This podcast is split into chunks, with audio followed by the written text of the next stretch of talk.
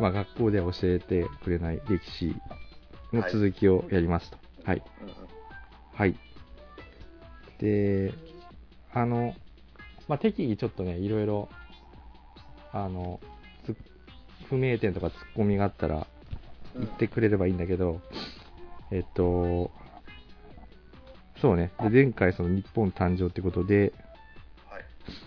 700年とか7世紀ぐらいだったんで、ちょっと待ってよ。中国は、えっ、と、唐っていう国になってますと。で、日本は、えっ、と、前回やったみたいに、あの、うん。中国っていうのは、あの、まあ、今でいうアメリカみたいな国なので、まあ、すごい、もう超大国みたいな。まあ、特に日本にとっては、もう超大国みたいな感じになってるので、日本は、あの、まあ、アメリカに対して、アメリカじゃごめん、党に対して、あの、貢ぎ物を送るっていう、そういう貿易をやってました。あの、金は何のためにあったものかみたいな話。ああ、そうそうそうそう。で、中国、うん。ああ、ごめんね。それで、党に対してあの貢ぎ物の貿易みたいのをしていたんだけど、まあちょっとそれをまたやめようと。うん。そういう風になって、で、あの、まあそれで党が怒るかなと思ったら、うん。えっ、と、まあいい、いいことになっちゃったんだよね。ほうほう。うん。そう、で、その、その時は、えっ、とね、もう一個その、と、あの、なんだ、唐と日本の間にあるのって、えっ、と、前回は、えっ、と、なんだ、百済と新羅と高句麗っていう、まあ今のね、韓国とか北朝鮮の元になるような国があって、で、えっ、と、百済は滅びて、高句麗も滅びて、えー、新羅だけがありますと。そういう状態でしたと。で、で、新羅も、えーっと、滅んじゃったのかな？渤海っていう国がうん出てきたんでね。え、その、シダラ、コウクリ、うん。と白木だっけ？うん。その国が滅びた代わりにそれが出てきたと。そうそうそうそう。おーまあ、そのあたりに、あの、朝鮮半島のあたりに。で、うんうんこれは、えーっとね、もともと、確か、高句麗かな？高句麗のあたりの人たちが多い、多かったのかな？だから元はその高句麗みたいなところで、で、その人たちっていうのは、あの、うんまあ、唐に滅ぼされたから、まあ、唐と新羅の、まあ、タッグに滅ぼされちゃったから、うんまあ、唐に恨みを持っているんだよね。で、その渤海が、実はその日本の、えっ、とね、えー、あ、日本じゃないわ。唐か。唐に、唐にその時いたのは側天武功っていう、えーうん女王様なのかな？王様？に攻めていた、い攻め、攻めてる状況だったんだよ。うんだから、その、日本に対してそんな攻める余裕はなかったわけ。中国、唐がね。うんだから、その、貢ぎ物を日本がやめますって言ったときに、まあ、まあ、OK せざるを得ないというか、そういう状況に、そうそうそうそうして。る状況じゃなかったと。うん、そうそう。そうなりましたと。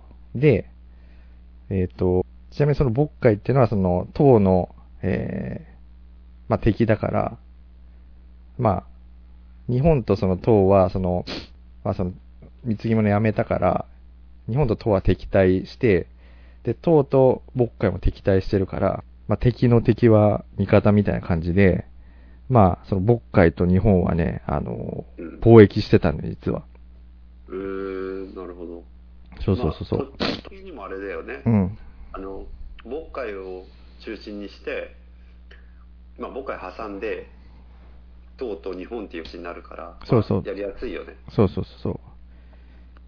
でもあの、別に唐とも完全にその国交が途絶えたわけじゃなくて、あのなんか、遣唐使って聞いたことあるでしょ？うん。うんあるある。まあ、遣唐使はね。あ そうそうそうそう。遣唐使はやってて、あの、まあ、貿易はまあしてたんだよね。うん。で、あの、なんだ、当時の、えっ、とね、まあ、っていうのも、あの、まあ、結構、日本っていうのは、割とそう、党にとって、かなり重、重要な国として、あの、見られてたっぽくてね、その時は。その、まあ、党はいろんな国に対して、まあ、あの、貢ぎ物をもらってたんだけど、日本はその、うん。ワンオフ全部じゃなくて、まあ、結構重要な国だったらしい。その時。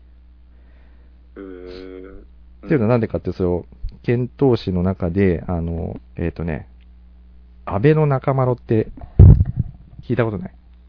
おほなんか和歌とかで多分出てくる。う。うん。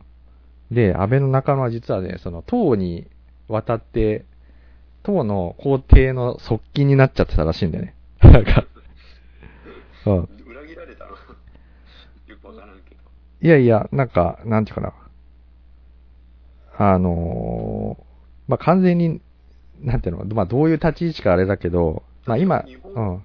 その日本がそうどういう状況か知らんけどだって日本のなんか君主に仕えてた人じゃないの？そうだね。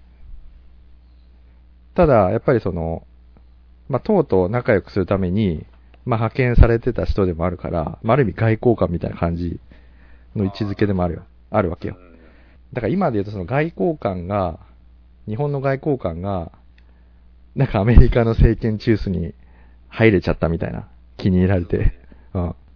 っていうこともあって、あの、まあ、すごい日本が、なんていうかな。まあ、ある意味なんだろうね、その、安倍の中丸は、ロビー活動みたいなのして、してたと思うんだよね。今で言う。そうなるほどだから、ただ単に、うんなんかあの他の国と違ってよくしてもらってたわけではなくて、うん。あそういう背景があって、まあ、日本をこうちょっと、まあ、一目置いてくれてたみたいなそうそう。まあそういうのもあって、おそらく、その、まあ、貢ぎ物やめるって言っても許されたんじゃないかっていう背景がああったと。そう。いうことですね。はい。で、そんな中で、えっ、とね、まあ日本はどうな、じゃあ、そもそも日本はどうなってたかっていうと、えっ、とね、平安時代あたりなのかな？日本は。だ平安時代ってど、うん、ど、どんなイメージがあるかね、リュウクは。平安時代って言われて平安京しか思い浮かないけど。ああ、でもそうだよね。うん。まあ平安京だね。で、でも、じまあ、だから、なんかその貴族のイメージとかね、なんかそういうのはあるかなと思ったりしたんだけど、まあなんか、やっとこの時代になってくると、うん、ちょっとこう、なんて、文明がある程度こうん、う、なんていうの、栄えてきて、うん、こう、昔のその、いわゆる、ね、お寺だったり、うん、なんかそういう、昔ながらの建物っていうのが、こう、こうある程度形になってきたっていうようなイメージはあるけどね。あ、そうそう、京都とかそうじゃん。そうだね。うん。そう、だから都ができて、で、実はここでもう一つね、日本にとって重要な人たちのルーツがここに、この辺にあるんだけど、なんだと思うかね？えと、その、平安時代にってこと？そうーん平安時代平安時代ってまあ800年ぐらい？そうだね。中央ウグイス平安京とかだ。そうだね。うーんパッとちょっとわかんないなえっ、ー、とね、武士です、武士。武士？うん、武士のルーツは実はここの辺りから出てきます。平安時代あたりから。藤原の道道長だっけ？うん。とかはまだもうちょっと先だよねあ、でも藤原道長も、あの、出てくる平安時代だから。うーんまあパッとかんないそれぐらいあとはなんかうーん天皇とかのイメージしかないねまあ、天皇はね、ずっと、あのもう、天照、一応天照大神が続いてるから、うんうん。そうね。そうなんですよ。だから武士が実は、うんこの辺りから出てくるんですけど、まあそもそもなんで出てきたかっていうと、実は平安時代って、まああのね、まあそう貴族とかがなんかさ、あの、蹴鞠とかしてるイメージあるかもしれないけど、まあ確かに。実はね、あの、あの、北北斗の剣でいう、修羅の国みたいな状態になってたんですよね、日本は。まあそうなんだ。うん もうあの、なんていうの？もうそういう政府みたいのが、中央政府みたいなのなくて、警察も、もういない。で、軍も、いないと。だからもう無政府状態みたいな感じに、実はなってて。別に誰が統治するとかってそういうのない。そうそうそうそう。だからまあ、マッドマックスみたいなさ、ああいう、じゃあこう、パッドでのちょっと力持った、権力持ったやつとかいると。そうそうそうそう。そういう時代で、うん。で、あの、で、言ったかな、あの、なんかね、まあ、あと日本っていうのは、実はその、この時って、うん。なんか秋田県ぐらいまでだったらみたいなね、日本は。うんうん北はあ日本って言われてる。うんで、そっから上は、実はあの、まあ、ほ映像というかさ、うん違う国だったわけよ。うんまあ、イミシか、イミシ。うんイミシという人たちが住んでて、まあ、それってもう日本の、あの、先住民族というかさ、もう縄文時代からいた人たち。で、それに対してなんかその中国から来たその弥生、弥生人が、あの、今のその、なんていうの、あの、朝廷とかのさ、天皇のルーツじゃないかっていう話を前回したと思うんだけど、うんだからその、まあ実際日本人ってその、弥生人と縄文人が混ざってるのが、まあ日本人なんだけど、まあもともと縄文時代からいた、あの、縄文人の血が濃い人ね、が、イミシっていう人たちが北の方にいましたと。うんで、その人たちは、あの、まあ東北、東北っていうかね、秋田県の襲ってくるわけよ。うんやっぱりその、バチバチやってたわけ、その、あの、アナーキーな時代で。うん。で、まあ、なんか馬とかにも乗ってんのかな。まあ、もしかするとなんかモンゴルとから来てるかもしれないけど、その騎馬民族みたいなさ。うんうんうんうん。だからその、要はね、その当時だと馬に乗って戦って結構強いわけよ。うんうんだから、まあその戦いの中で、えっ、と、その、イミシの人たちを、まあ兵隊として、あの、なんていうのかな、まあ中央っていうか京都の方まで、あの、連れてく、連れて帰る人もいた、がいたわけ。連れてかれるってどういうどういう目的？えっ、と、兵力として、馬に乗ってあの、強いから。だブリあの、なんていうか、要は、あの、まあ、傭兵みたいな感じで使えるんじゃないかっていう形で、あの、日本のその、朝廷と、あたりにそう雇われる人たちが、あの、出てきた。てきたと。で、その人たちは、こう、なんか、不衆っていう風に呼ばれてたらしいんだけど、うんまあ、それがね、実はね、あの、武士のルーツの一つね。あの、意味、意味氏の、ま、あの、なんだ、傭兵か。うん。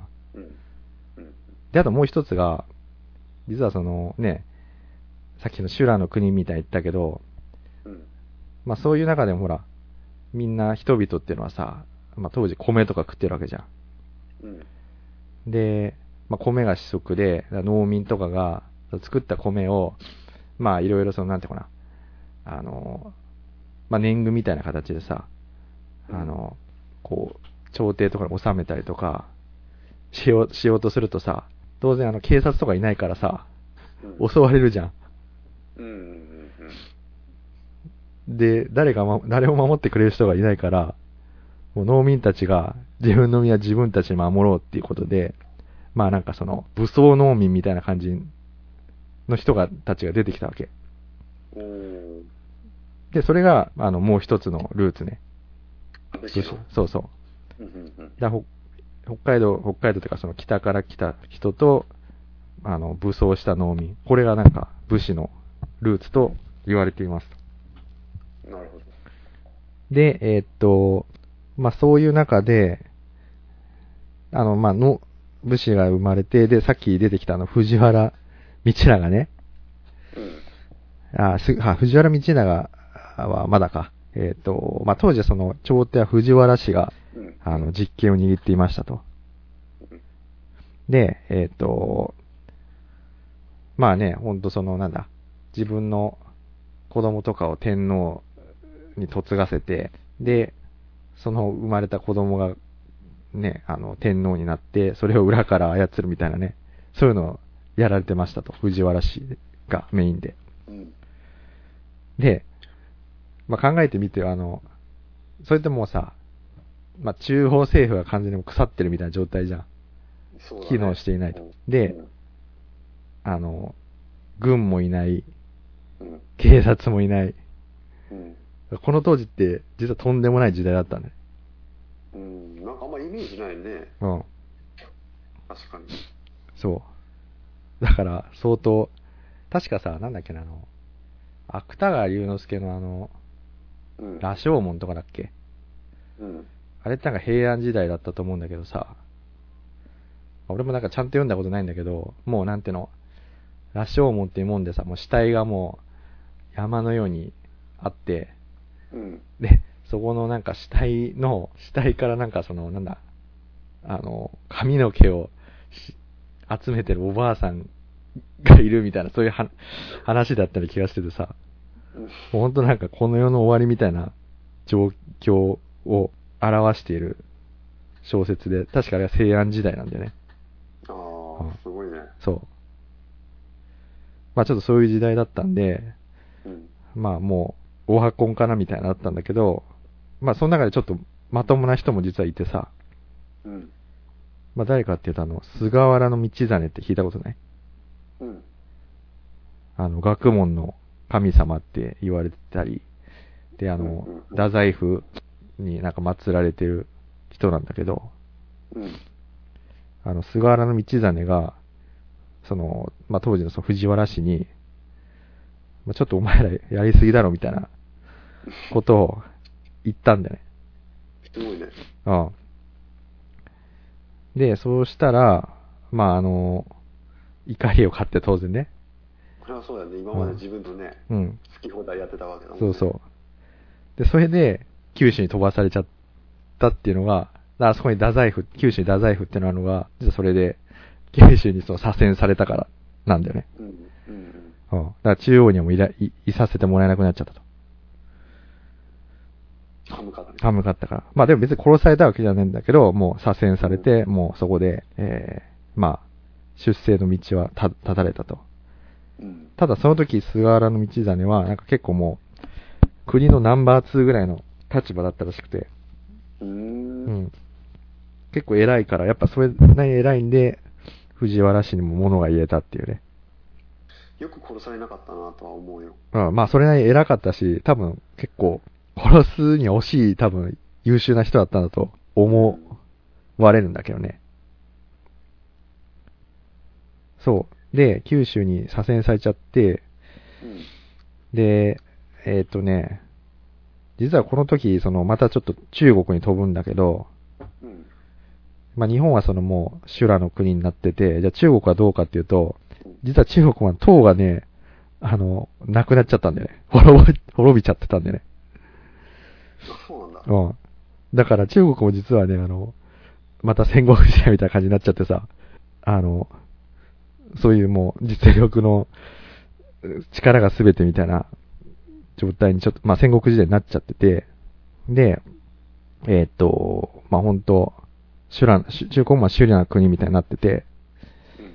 で、それを、まあ、菅原道真は知っていたんだよね。うーん。だから、あの、まあ、さっき言ったさ、剣闘士とかやってたって言ったじゃん。うん。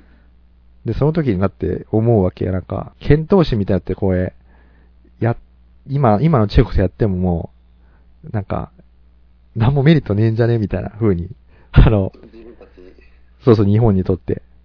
うん。うん。だってそんな、もう、だって、まとまってないしさ。ねで、日本もそれなりにね、と、まあ、これまで中国が学んできて、まあ、だん、その、なんていうかな、追いついてきた。追いついてきているから、うん。まあ、もういいんじゃ、いいんじゃねっていうことを、まあ、あの、まあ、朝廷に行ったんだよね。一回左遷されたけど。うん。これはもうやっても、だって逆に言ったらもう多分殺されるだけだみたいなさ。ね。あの、ひろゆきみたいな感じの人だね。あはズバズバさ。ズバズバそうそううん。まあ多分本当ひろゆき、まあ、な、ひろゆきはそのどんだけ愛国心があるかわかんないけど、わ、わかんないんだけどさ、まああの、まあ多分愛国心もあったから、言っても殺されるだけだし、うん。まあやめましょうっていうまあ提案をしましたと。うん。そう。で、まあそこまでお前が言うならと。で、それ、ね、いうことで、やめることになりました。その、あの、中国との交流をここで。で、どうなったかっていうと、まあそれで実はね、ここから日本独自の文化がね、少し花開くんですよ。ああ、その、要は今の中国であると、そうそう関係を断ち切ったことで、そ日本固有のなんか文化が。う。そう。まあ、まあその辺の細かいところあれだけど、この頃に、あの、ひらがなが生ま生まれました。おおすごいな。うん。それまではもう漢漢文だったんでね。漢字？うん。中国の、その、えっ、と、まあ、言語、使ってた、だけど、あ、じゃあ、日本固有のってなかったんだ。あ、まあ、当然、あったとは思うけど、なんていうのかめっちゃ影響を受けてたってことか。な。うん。まあ、ただあんまり、この辺言ってなかったけど、さっき貿易してたって言ったじゃん。うん。まあ、貿易してるってことは、言葉が通じてるってことなんだよね。ああ、そうだ、うん。確かだからそ、何語かわかんないけど、多分その、まあ、中国語とも、日本語とも言えないような、なんかその、なんか、そういう、その辺の地域での共通語みたいなのが多分話されてたと思うんだけど、うん。うん。まあ、そ、その状態から、まあ、その、日本独自の、まあ、ひらがなっていうので、まあ、日本語みたいなのが多分、ベースがこの辺からでき始めてくんじゃないかなっていうことにななるわけ。その中国との交流をやめることによって。うん。ある意味なんかその鎖国したらその日本の文化がなんか独自に発達したみたいな、なんかそういうのに近いかもしれないね。うん。うん。はい。っていうのと、あとはね、えー、またちょっと武士に戻ります。うん。で、武士はさっき言ったその、恵美氏の人と、まあ、武装した農民だって言ったんだけど、えっ、と、結局ね、実はそういう人たちが力をで、つけていくことになるんだよね。うん。まあ、後々ほら、武士の世の中になるじゃん。で、何が起きたかっていうと、えっ、と、さっきのあの、なんだ、中央、朝廷、朝廷ってその、藤原氏に牛耳られてるって言ったじゃん。うん。で、あの、まあ、そういう中でさ、あの、なんていうの、まあ、世継ぎというか子供をさ、あの、たくさん作るわけじゃん。あの、次の子孫を、うん。中からこう、天皇を選ぶために。うん。なんだけど、それトップにつける人って、当然だけど一人しかいないじゃん。うん。だから、他のさ、その、まあ、天皇になった人の兄弟とか、うん。まあ他のその、ね、親戚の人とかってさ、なんか、あの、ないんだよね、あんまり地位が。あ、そうなんだ。あ、そういうなんか、天皇以外っていう皇族みたいなのはないまあ皇族みたいなのあるんだけど、うん。要はなんていうのかな、主要ポストがその人数に対して少ないから、あ、うん。まああんまりその、なんていうの、あの、別にその皇族っていうことで普通の、ね、いい暮らしはできると思うんだけど、うん。なんかその野心野心があるやつはさ、あの、そのなんだ、天皇になれないと、なんか持て余しちゃうんだよね、パワーを。ああ、なるほど、なるうん。ほど。だから例えばその何か、出るわけでもないし。そうそう、例えば、まあ3人ぐらいさ、男の兄弟みたいなのがいてさ、うん。まあ長男が、まあ天皇になりますってなった時に、次男と三男ってその持て余しちゃうんだよね。うん。うん。うん。だどうなるかっていうと、あの、まあ、やる気があるやつはちょっともう出るんだよさ、都を。都を出てちょっとなんか自分でちょっと腕試ししてやろうみたいなさ。うん。だからなんかその、まあ今で言うとそのなんだろう。まあ日本を出て一旗あげようみたいなさ。うん。ね、そういそういう気持ちになってるやつが、まあ、出てくるわけ。で、で、そうなった時に、あの、その武士のさ、集団みたいなやつと出会うわけ。珍武士の集団？あ、武武士ね。武士のうん。元になるあの集団さ、要は武装集団たちと出会うわけ。うん。で、その後何が起きるかっていうと、あの、兵隊を得るわけよ、その、あの、もう手余した、その皇族のやつは。うん。で、で、まあ、武士、武士の側にとっては、今までその何のさ、後ろ盾もないじゃん。ただのさ、うぞうむぞうの、まあ一応、武力はあるけどさ、うん。うぞうむぞうの集め何の権威もないじゃん。資金力もないしね。資金力。で、そういう人が、実はさ、皇族の、ね、あの、関係者が来るとさ、そいつを仲間に入れたらさ、一気になんてその、格があ 上がるじゃん、その、集団の。ねうん。うん。だから、なんていうの、その、集団に祭り上げられるわけよ、そういう、あの、なんていうの、都から出てきた、その、貴族が。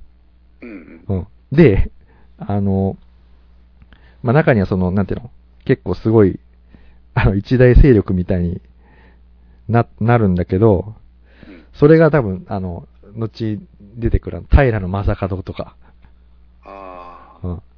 源氏と平家そうそう。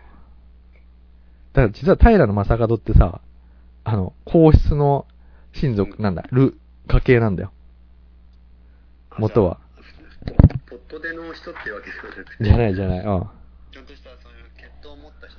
そうそうそうそう。で、それが武装集団と合わさって、まあ、要は関東のあたりなんだけど、関東のあたりになんかすごい、なんていうの、日本を脅かすような、なんか一大、まあ国みたいのが、まあ国とまで言わないんだけど、そういうなんかうん、なまあ、まあ例え良くないけど、そういうなんか、いイスラム国みたいなさ、の が、できちゃ、できちゃったんだよね。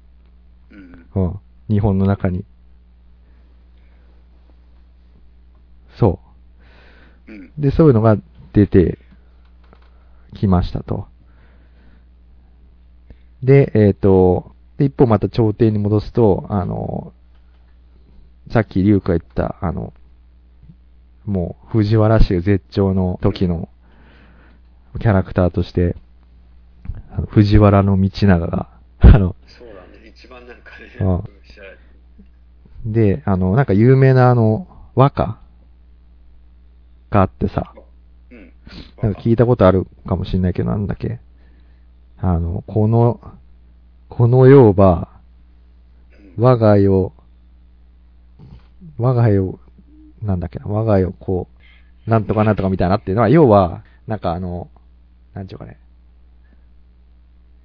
もうこの世はもう俺のもんだみたいな。だからそんな、満、まあ、月が、ね、満月がそう欠けてないみたいに、俺にとっては、その、もうなんていうの、欠けてるものは何もないみたいな 内容の和歌を読んでんだよね、この時。うん。で、何があったかっていうと、えっ、と、自分の子供が、なんか次の、えっ、と、あ、違う、自分の娘が、今の天皇と結婚が決まった時に読んだ歌なんだよね。うん。うん。だからもう、あ、この後もう、なんていうの、もらったわ、みたいな。もらったわ、みたいな、そうそう、やったー、みたいな。やっちゃいました、みたいな。そういう時にも絶頂で、まあ、よ、あの、思わず歌を読んじゃったと。っていう時代に、えー、なりましたと。うん。で、えー、そんな中で、まあ、さっき言ったみたいに、その、まあ、すとはいえ、その藤原道長以外にも、あ、なんだ、道長の、まあ、子供とかです、中にもさ、あの、そういうなんていうの、さっき言ったみたいに、うん。そ、の、重要な地位につけなかったさ、うん。あの、子供たち、まあ、親族みたいのが、まあ、実はいてさ、うん。で、そういう中でね、えーっと、まあ、結構その、貴族っていうからさ、なんか線が細いイメージあるじゃん。うん。あの、なんだけど、その、子孫の中に、えーっと、藤原の、えー高家だったっけな、なんかね、っていうやつがいるんだけど、藤原家なんだけど、うんもう超なんての、あの、野蛮人みたいな感じでさ、うん。なんだろうね。まあそう、家柄は超お坊ちゃんなんだけど、もう超傍若無人みたいなさ、うん。なんかもうジャイアンみたいなやつが、あの、いたわけ。うん。で、もうほんとその、なんか、周りの貴族の人たちとかに、なんだろうね、あの、弓を撃ったりとかさ、やべえな。やばいやつがいたわけよ。で、ちょっとやばすぎるから、うんお前もちょっと、あの、都から出てけって言われて、で、これもさっきの菅原道真じゃないけどさ、九州に、あの、追いやられちゃったのよ。あまりに近くにいるとやばいから。まあそんな、弓矢撃ってくるやつやばい。そうそう。だ実際強かったわけ。腕、まあ、武力があったの、その貴族と言いながら。うん。うん。で、で、そんな時に実はね、さっき言ったあの、中国？うん。うん。その戦国時代みたいな、なったんだけど、うん。あ中国じゃないか。まあ中、まあその辺ね、中国とかあの、朝鮮半島を含めて、まあ本当もう戦国時代みたいになった時に、あの、その大陸からさ、遠いってやつがね、実は攻めてくるんだよ。日本に。あの、そうそう。まあ中国は中国でそういうやばいやつがいてさ、うん襲ってくるわけ、日本を。ああ、そう、占領しに来るんだ。そうそう。それはどの国かわかんないんだけど、とりあえず来るわけよ。あの、武装集団が。うん。で、そいつらが、あの、九州に上陸するんだよね。うん。うん。で、日本ってその時もう平安時代で軍もないって言ったじゃん。うん。だから戦う人はいないわけよ。やばくないうん。で、やばいじゃん。だだ実は実際やばかったんだけど、そんな時に、実は、大活躍したのがさっきのその藤原の高家。あの、傍若無人で中、九州に追われ追いやられた藤原家のやつね。で、そいつらが実はね、なんとか頑張って、か、勝っちゃうのよ、その遠いに。うん。うん。で、日本を守ったわけ。なるほど。うん。で。そう、すごいんだよ。で、で、その後に、あのどうなるかっていうと、まあちょっとその、ね、まあ中央がさ、朝廷が、まああの、ね、まあ頑張ってくれたから、あの、ちょっとそのご褒美じゃないけどさ、まあ恩賞？恩賞与えてやろうよみたいな感じで、あの、なるんだよね。だけど、その時って別になんていうかな、その、まあ、お金もないしさ、平安時代って実は財政破綻してたんだよね。その、なるほど。ああそういう修羅の国みたいになってるから。ずっとなってるから、で、ほら、お米もさ、うんそ、の、ヒャッハーみたいなやつにさ、襲われて届かなかったりするからさ、あの、ま、うん。あげるもんがなかったんだ。そうそう、貧しかったわけ、実は、結構。まあ、特定の人たちは、まあ、その、富を独占してたけど、う。うんん。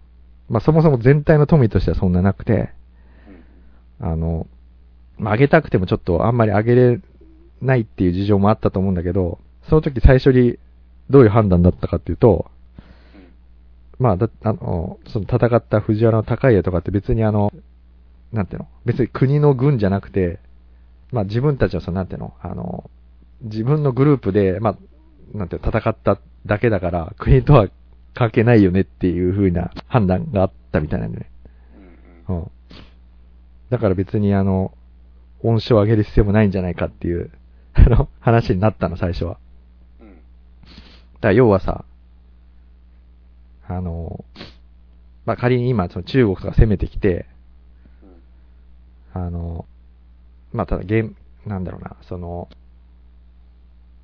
まあ、なんかその、現、現、現場のさ、あの、うん要は例えばその、自衛隊の人が、何らかのその、ね、攻めてきたさ、中国の、なんか軍とかとさ、た戦ってさ、うんあの、まあ、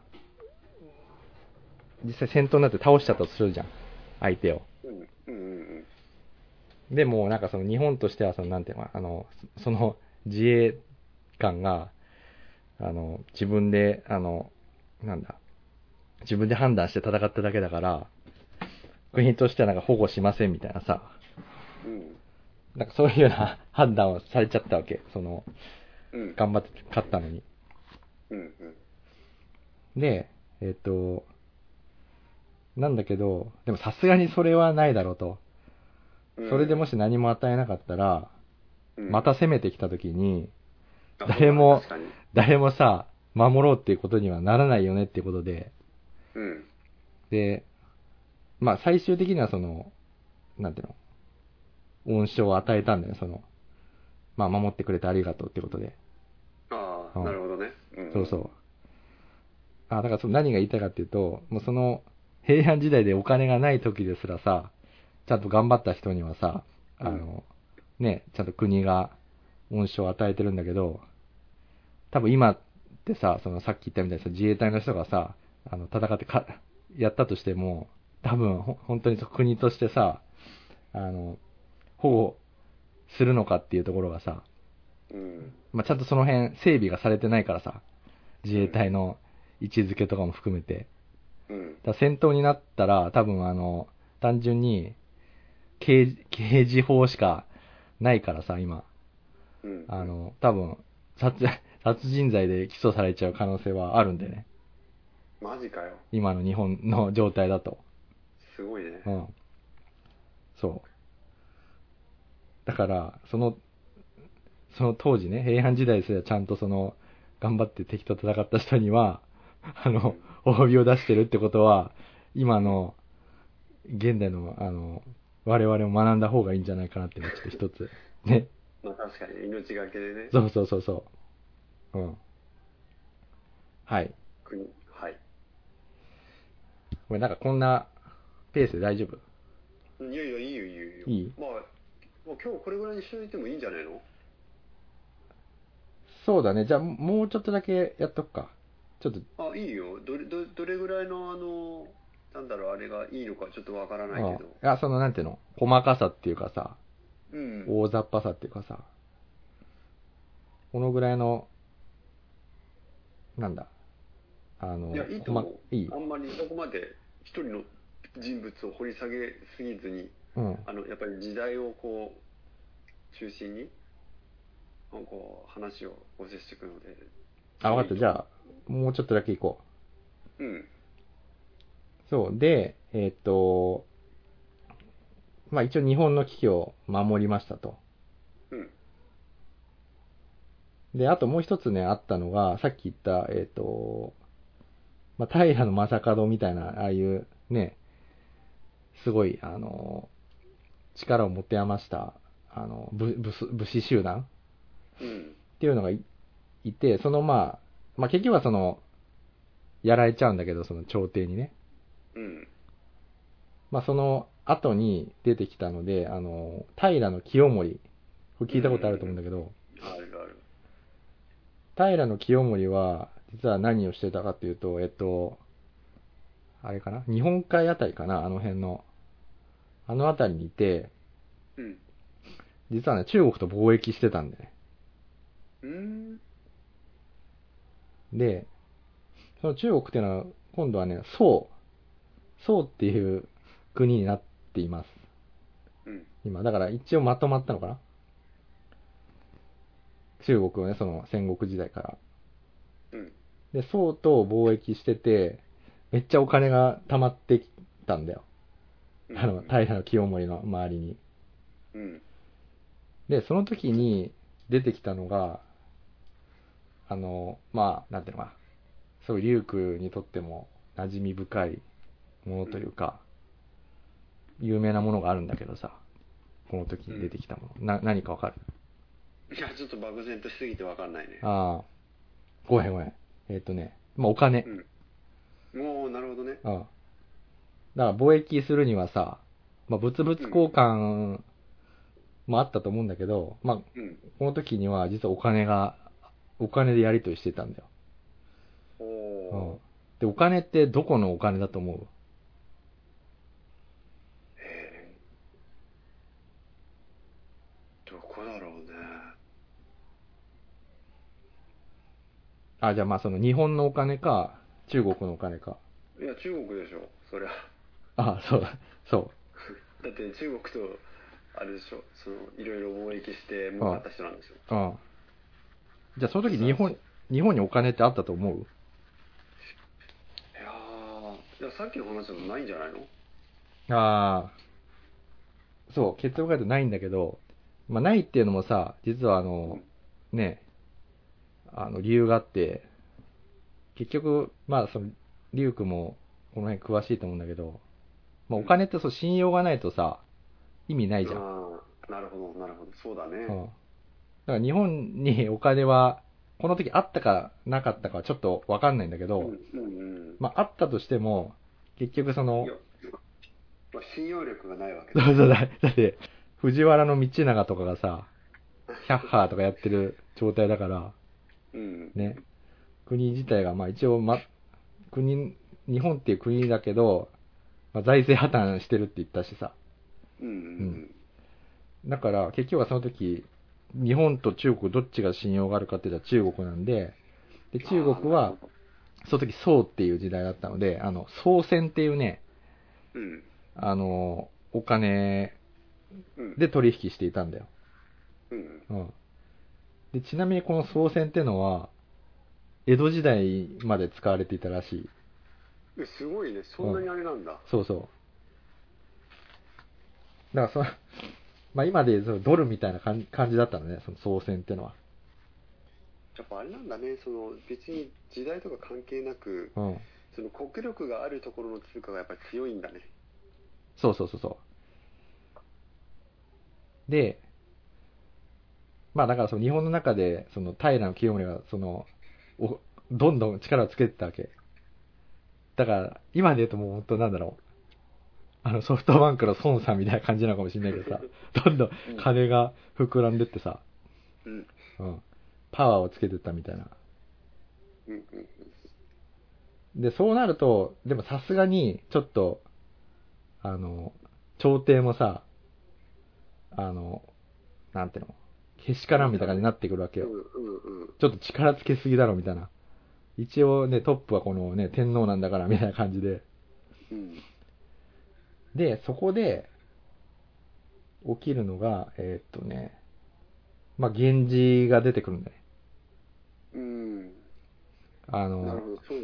天皇が、まあ、朝廷が、ちょっと、平清盛、なんとかしろって言って、うん。あの、頼んだのが源頼朝なんだよ。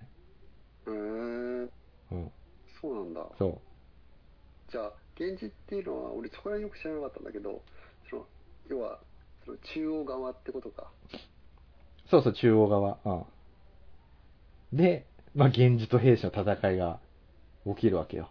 うんうんうん。うんそそうなんだ。なるほどね。そうそう知らんかった。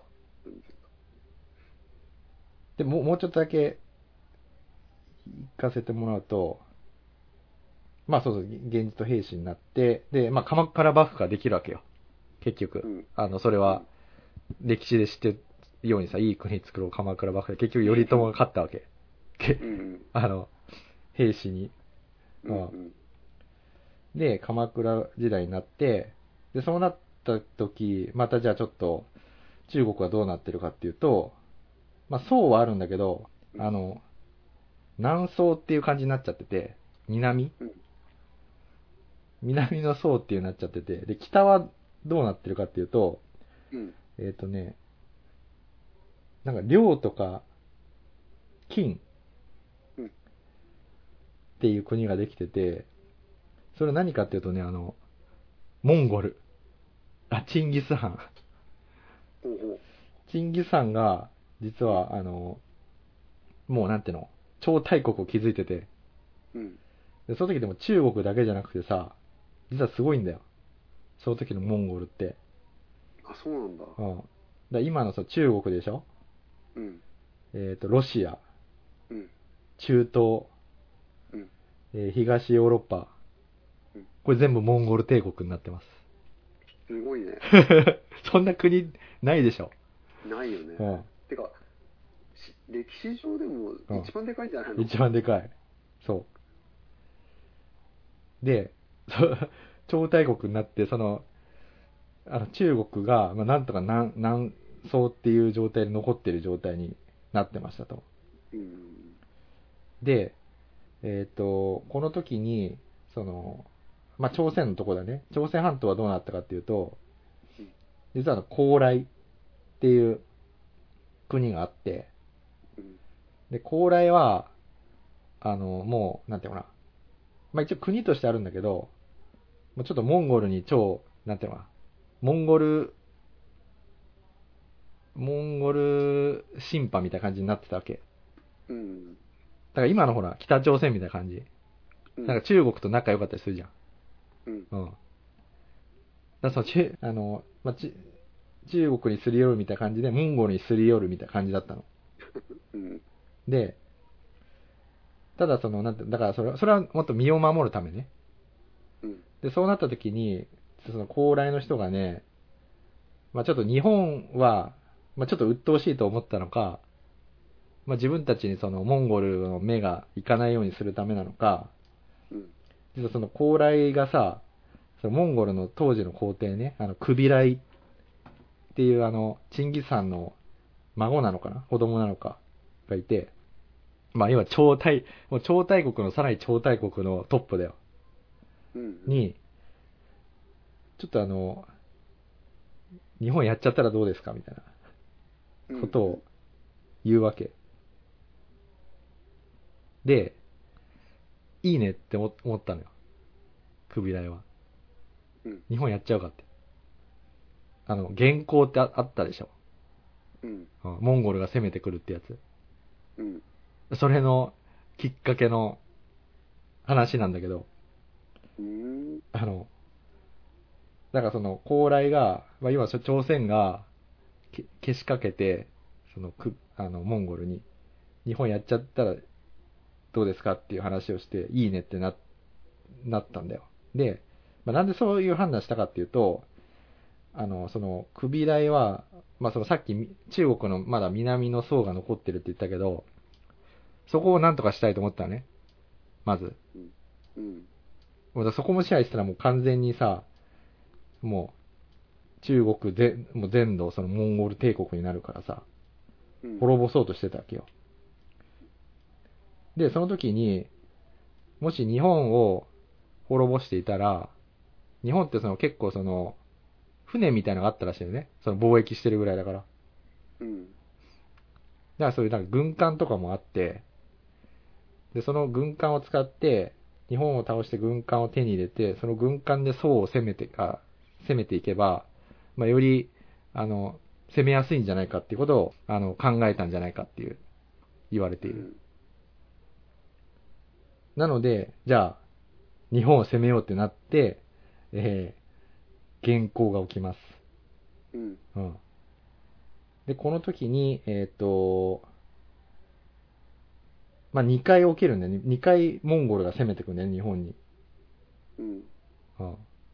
で、ちょっと考えてみてよ。そんな、ユーラシア大陸をほとんど支配してるさ、国がさ、うん。まあ一応、弱小国、まあなんだ、弱小国ではないとはいえさ、まだそんな、ね、あの、なんていうかな、まあ武士ができたぐらいのさ、あの、時の日本がさ、そん、そんな超大国と正面から戦って、あの、勝てるかってなるじゃん、普通。だアリと、アリとゾウみたいな感じでしょ、多分関係性で言うと。うん。うん。まあでも、当然俺ら歴史を知ってるからさ、うん。日本は打ち負かしてるんだよね。そのモンゴルを。うん。うん。すで、ね。そうそう。そうなんだよ。で、結局その、まあ1回目は、あの、そのモンゴルも、うん。まあお試しだったんでね。あの、お脅しみたいな感じだったわけ。うん。あの、とりあえず攻めてきて、あの、まあ九州でちょっと戦ったりするんだけど、あの、まあ当然さ、モンゴルもさ、あの、超大国なんだから、力を示せばさ、うん。まあ、自分たちからあの、降参してくるだろうって、思うじゃんね。うん。うん。だ今のアメリカみたいにさ、なんかあったらやっちゃうぞってなったらさ、多分相手は、そう戦う前に、こ降参するじゃない、きっと。うんうん。だそういう感じで1回目は、そ、そこまでそんな、あの、攻めずに、まあ途中で帰るわけよ。あの、モンゴルはね。うん。うん。で、日本はどうするかっていうと、実はね、あの、まあ、鎌倉武士って結構、なんていうかな、もう超強気だったわけ、実は。うん。う んあの、あんまりそういうね、相手がどんだけでかいとかっていうのは、あんまり考え、あの気にしなかったの。もうやってやるわ、みたいな。やれるもんのやってやるわ、みたいな。そういう超さ強気で。うん。なんで結局、あの、もう一回攻めてくることにななっちゃったね、モンゴルが。で、次は本気、本気なわけ。もう超戦力を、あの、引っ提げて日本にやってくるわけ。うん。うん。で、あの、もう壮絶な戦いが実は起きるのよ、その九州で。うん。うん。で、その時に実はあの、前ほら、藤原の高家が九州であの、東夷ってやつを打ち負かしたって言ったじゃん。うん。あの時にね、実はいろんなあの、なんていうの、九州の、あの、まあ、海のからちょっと入った内陸とかに、なんか堤防とか作ってさ、あの、うん実は守れる体制をその時に作ってたんだよね。うん。だからそういうのは結構生きたりししてて、で、鎌倉武士たちはもう超戦、なんていうの？もう精神は超すごいわけ。もう絶対に負け、引かないみたいな、そういう武士の集まりだったんで。うん。で、で、なんとか、ここで、まあ、勝っちゃうわけよ。そのモンゴルを。モンゴルに。うん。で、それがなんで勝ったかっていうのは、あの、今みたいな話もあるし、実は、あの、モンゴルから攻めてきてる人たちって、実は本当のその、モンゴルの、あの、なんだろうな、もう純粋な兵士ではなくてさ、実は。うん。あの、なんていうのかな。そう、さっきの宋、宋かな？宋と戦って、あの、まあ、捕虜みたいになった人うん。が結構いてさ、あの、そういう人たちに、あの、日本をや、なんていうの、倒してこいって言って、あの、仕向けさせた兵士が結構いたんだよね。うん。うん。でもそれって別にさ、モンゴルのためじゃなくて、言われてやってるから、全然しそんな士気は高くないのよ。うん。うん。で、日本は日本で、実はそれは分かってたわけ。そういう、なんかぜ全部そのモンゴルの正規軍じゃないなみたいなのが。うん。だから実はその、宋からなんか言われてきた人たち。あ、で、実はその人たちってね、なんかね、あの、武器が、普通の、なんていうのかなあの、まあ、剣とかそういうんじゃなくて、農機具が武器だったらしいんだよね。お なんか、農、クワとか好きとか。うん。で、なんでかっていうと、あの、もうそのモンゴルに、あの、その人たちを住まわせる、あの、ぼ場所はないから、あの、そのまま日本で日本勝って、日本の領土で自分たちの土地を耕して住めっていう風に言われてきたらしいんだよね。うん。うんだから、本当なんかもう、捨て、捨て石みたいな。全然その、あの、国もバックアップしてくれてないわけ、その人たちにとっては。うん。だから、やる気もないし、で、日本も分かってて、そういう人たちは一切殺さなかったなって。うん。で、殺すのは本当にその、正規軍しか殺さなかったらしいんだよ。うん。うん。で、正規軍に集中してめちゃめちゃその、あの、戦ったら、あの、勝って、あの、結構その、なんていうの？あの、相手が、ちょっとなかなか攻め込めなくて、ちょっと休憩しようって言って、船とかに、あの、待機してたわけ。ちょっと日本、思ったより強えなってなって、どうするかって言って、その船で待機してたんだよ。その正規軍たちは。うん。うん。そうしたらここで、まあ、神風と言われてるけど、もう、ものすごい台風、台風が来ちゃったの。うん。で、停泊してた船が全部、あ沈没とかしちゃったりして、うん。で、それで、もう、まあ、壊滅的な被害を受けて、で、日本が最終的に勝ったんだよね。うおん。そう。だそれが実は原稿だったんだけど、ただ実際その、相当な人が多分、あの、ね、日本も、なんていうのかな、あの、被害を多分受けてるとは思うんだけど、うん。なんかあんまりこの辺のことってさ、ちゃんとお教えられないじゃん。そうだね。なんかその関係性とかもそうだし、うん。あと、まあ、どっちが勝ったとか、結果だけは、まあ、あの、知ってるけど、そうそう。どういうね、いきさつで勝ったか負けたとか、そういうのは全然わかんないな。そうでさ、大体その中国が攻めてくるときって、そう朝鮮半島を通ってさ、あの、で朝鮮半島と日本の間にさ、あの、つ対馬って島があるのうん知。ってる？うん。うん。で大体そこが通り道だけ攻めてくるときって。うん。で、日本は、まあそこに住んでるから、住んでる人もいるから、まあそこだったり、九州のあの沿岸部うん、が、大体壮絶な戦闘地域になるわけよ。うん。うん。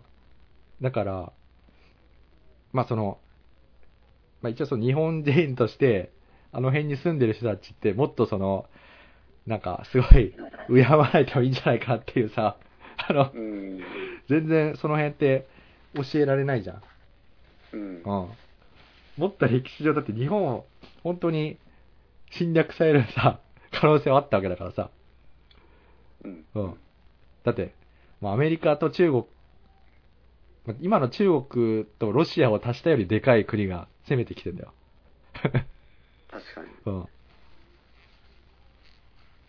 だからもうちょっとその辺ね、あの、国を挙げて、なんか、ちゃんと教えてもいいと思うけど、まああんまり教えられてないと思ったので、まあちょっとあえて、今回、うん。学校で教えてくれない歴史として、ちょっと話したけど、まあ一旦じゃあその原稿までってところでちょっと止めとこうか。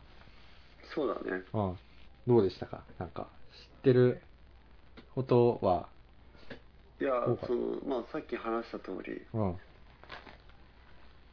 まあ、結果、な教科書とかね、歴史で、まあ、習うよ習うようなことっていうのは、どういう結果があったかとか、そういう、もう結論しか書いてないから、うん。まあ、そもそもどういういきさつでそういうのが起きて、で、まあ、どういう、ね、流れがあって、最終的に結果に行き着いたのかっていうプロセスもあまり知らなかったから、うん。うん、やっぱりそそういうの重要なんだなって聞いてて思ったよ。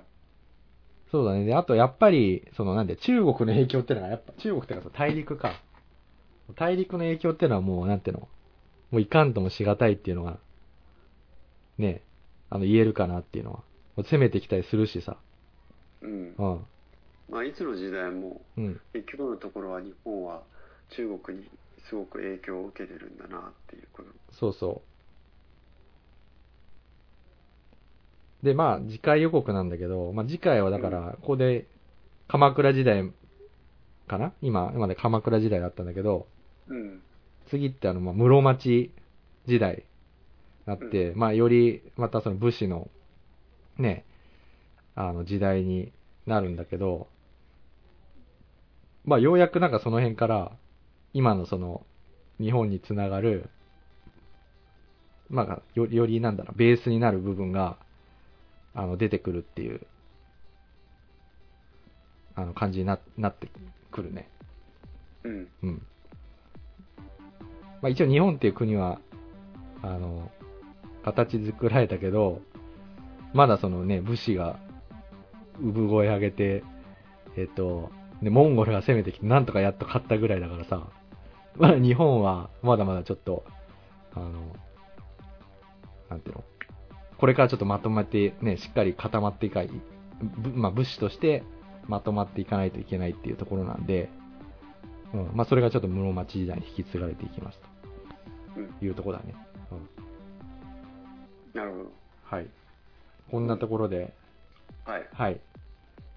あの、また続きをやりたいと思うので、ちょ、ちょっとね、ごめん、あの、俺もまとまりがなくなっちゃったんで、ちょっとだんだん、あの、もうちょ、もうちょっとなんかスムーズにできるようにしたいと思います。あはあ。はい。はい。はい。たはい。じゃあ、そんなところで、はい。はい、はい。